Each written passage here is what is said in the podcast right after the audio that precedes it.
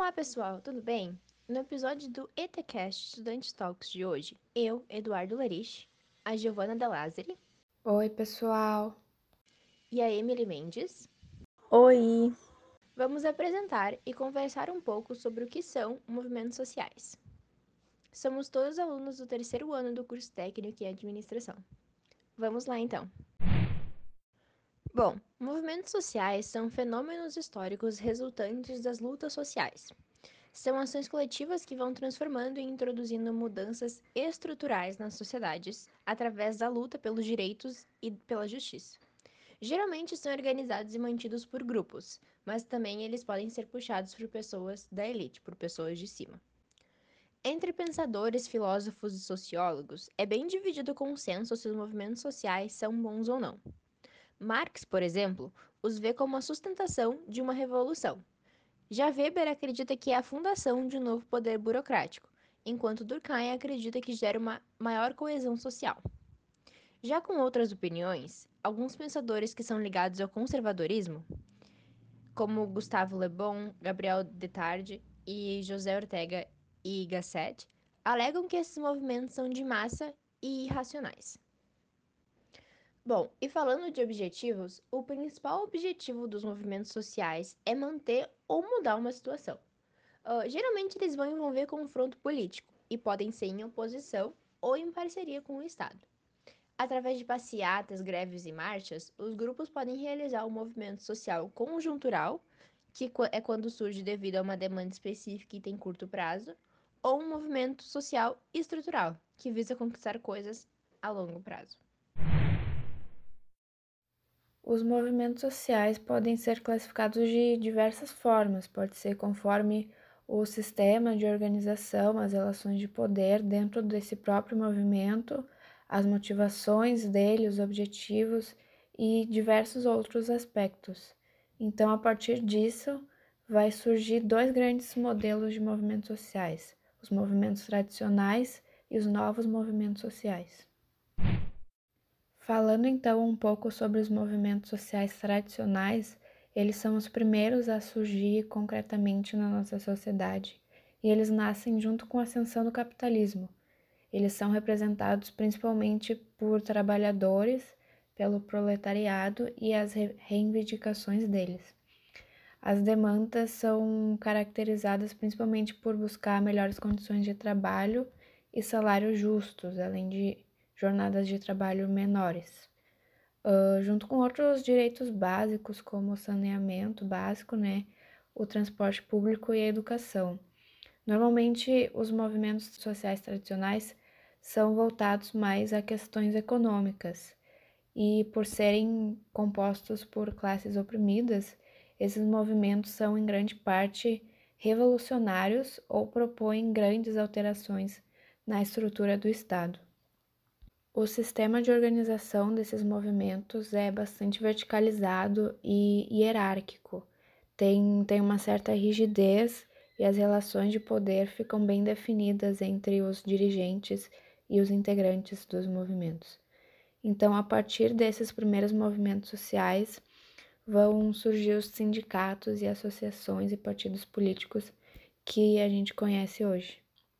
Um exemplo que pode ser citado é o Sindicato dos Rodoviários de Porto Alegre, que seguidamente organiza greves e protestos, buscando sempre lutar contra a redução de, de salários e demissões, além de buscar uma melhor condição de trabalho em geral. Num âmbito global e histórico, os primeiros movimentos sociais vão surgir em diferentes épocas ao redor do mundo. Como o principal motivador para esses grupos foi a Revolução Industrial, e ela começou na Inglaterra e seguiu por toda a Europa no século XVIII, os primeiros movimentos vão surgir nesse continente, enquanto, por exemplo, aqui no Brasil, eles vão começar a aparecer a partir do, do fim do século XIX, século XX, após a abolição da escravatura. Um exemplo de movimento social brasileiro muito importante é a União Nacional dos Estudantes, que surgiu lá em 1937 e faz um papel muito importante até hoje lutando contra os diversos cortes na educação e lutando por todos os direitos que os estudantes do Brasil devem ter. Ao longo de todos esses anos, a UNE contribuiu para diversos momentos históricos do Brasil, como por exemplo sendo resistência à ditadura militar, e nesses últimos anos tendo algumas conquistas importantes para a educação, como a aprovação do Plano Nacional de Educação. Geograficamente, esses grupos tendem a surgir mais em áreas urbanas, justamente por estarem ligados às indústrias e à classe operária. Mas também pode-se falar de alguns movimentos que acontecem em áreas rurais do Brasil, como, por exemplo, o movimento dos trabalhadores sem terra, que tem como principal bandeira a reforma agrária, que procura proporcionar e redistribuir as propriedades rurais, assim garantindo acesso à terra para que todos os cidadãos possam trabalhar. Já que falamos dos movimentos tradicionais, agora vamos falar um pouco sobre os novos movimentos sociais. Podemos dizer que os novos movimentos sociais, também chamados de identitários, surgiram por volta de 1960 pois a partir dessa data é possível analisar a necessidade que surgia de ter uma nova forma de organização. Devemos lembrar que estávamos em um cenário de guerras e da Guerra Fria, então esses eventos do século XX acabaram contribuindo muito para esse surgimento.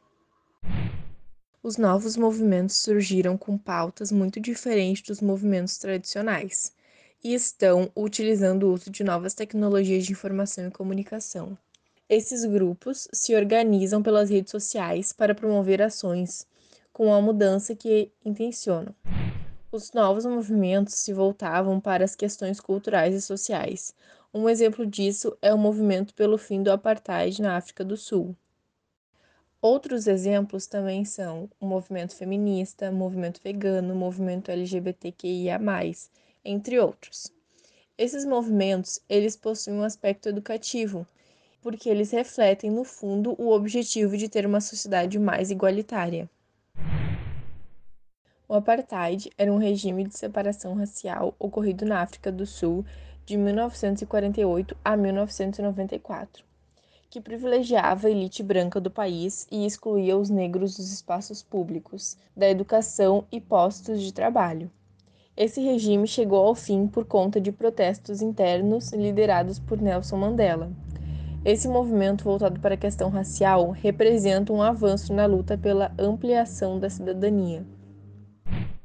O movimento feminista possui ondas e vertentes e se organiza buscando a equidade de gênero e liberdade sexual.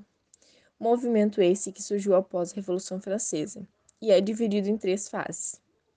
Esse movimento lutava e ainda luta pelo direito das mulheres, mas suas reivindicações precisavam e precisam ainda transpor a barreira do machismo para iniciar a sua caminhada para a conquista de seus direitos. Por mais longa e difícil que possa ser essa caminhada, precisamos olhar para o passado e ver as pequenas vitórias que as mulheres já conseguiram ter. Nessa caminhada, ainda vamos encontrar muitos obstáculos, mulheres até, uh, tendo comentários e atitudes machistas. Porque sim, o machismo é algo, é uma construção que algumas mulheres reproduzem.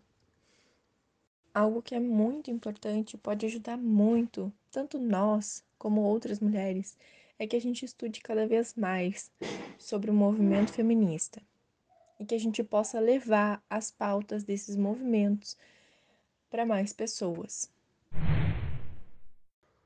Outro exemplo é o movimento indígena, que contesta a colonização e as condições precárias em que são expostos.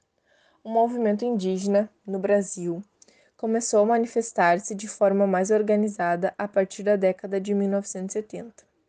Eles buscavam defender as suas terras e suas próprias vidas das políticas expansionistas. Por isso, o movimento indígena defende a regularização de suas terras através do processo de demarcação. Defende também que as medidas de fiscalização das terras demarcadas se intensifiquem e que ocorra um aumento nas terras demarcadas, para que assim possam abranger, de uma maneira estável, todas as etnias que vivem nela e permitir a permanência nesses espaços das famílias indígenas. E, por fim, o combate a empreendimentos que causem danos à natureza e à vida das famílias que vivem nas aldeias. Bom, e para finalizar, a gente também pode analisar um pouco sobre os aspectos psicossociais dos movimentos sociais. Segundo a psicóloga social Jaqueline Gomes de Jesus, esses tipos de movimentos podem ser uma forma de reconstrução da identidade e papel social dos indivíduos. Ela diz que participar ativamente de movimentos sociais pode dar à população um sentimento de justiça, gerando uma maior predisposição social em relação às crenças que estão sendo reivindicadas. Por fim, isso acaba afetando na identidade social e na relação afetiva social. Podemos concluir, então, que os movimentos sociais são uma forma de luta social, ajudando a formar uma sociedade mais democrática. Obrigada por refletirem com nós no episódio de hoje. Até a próxima!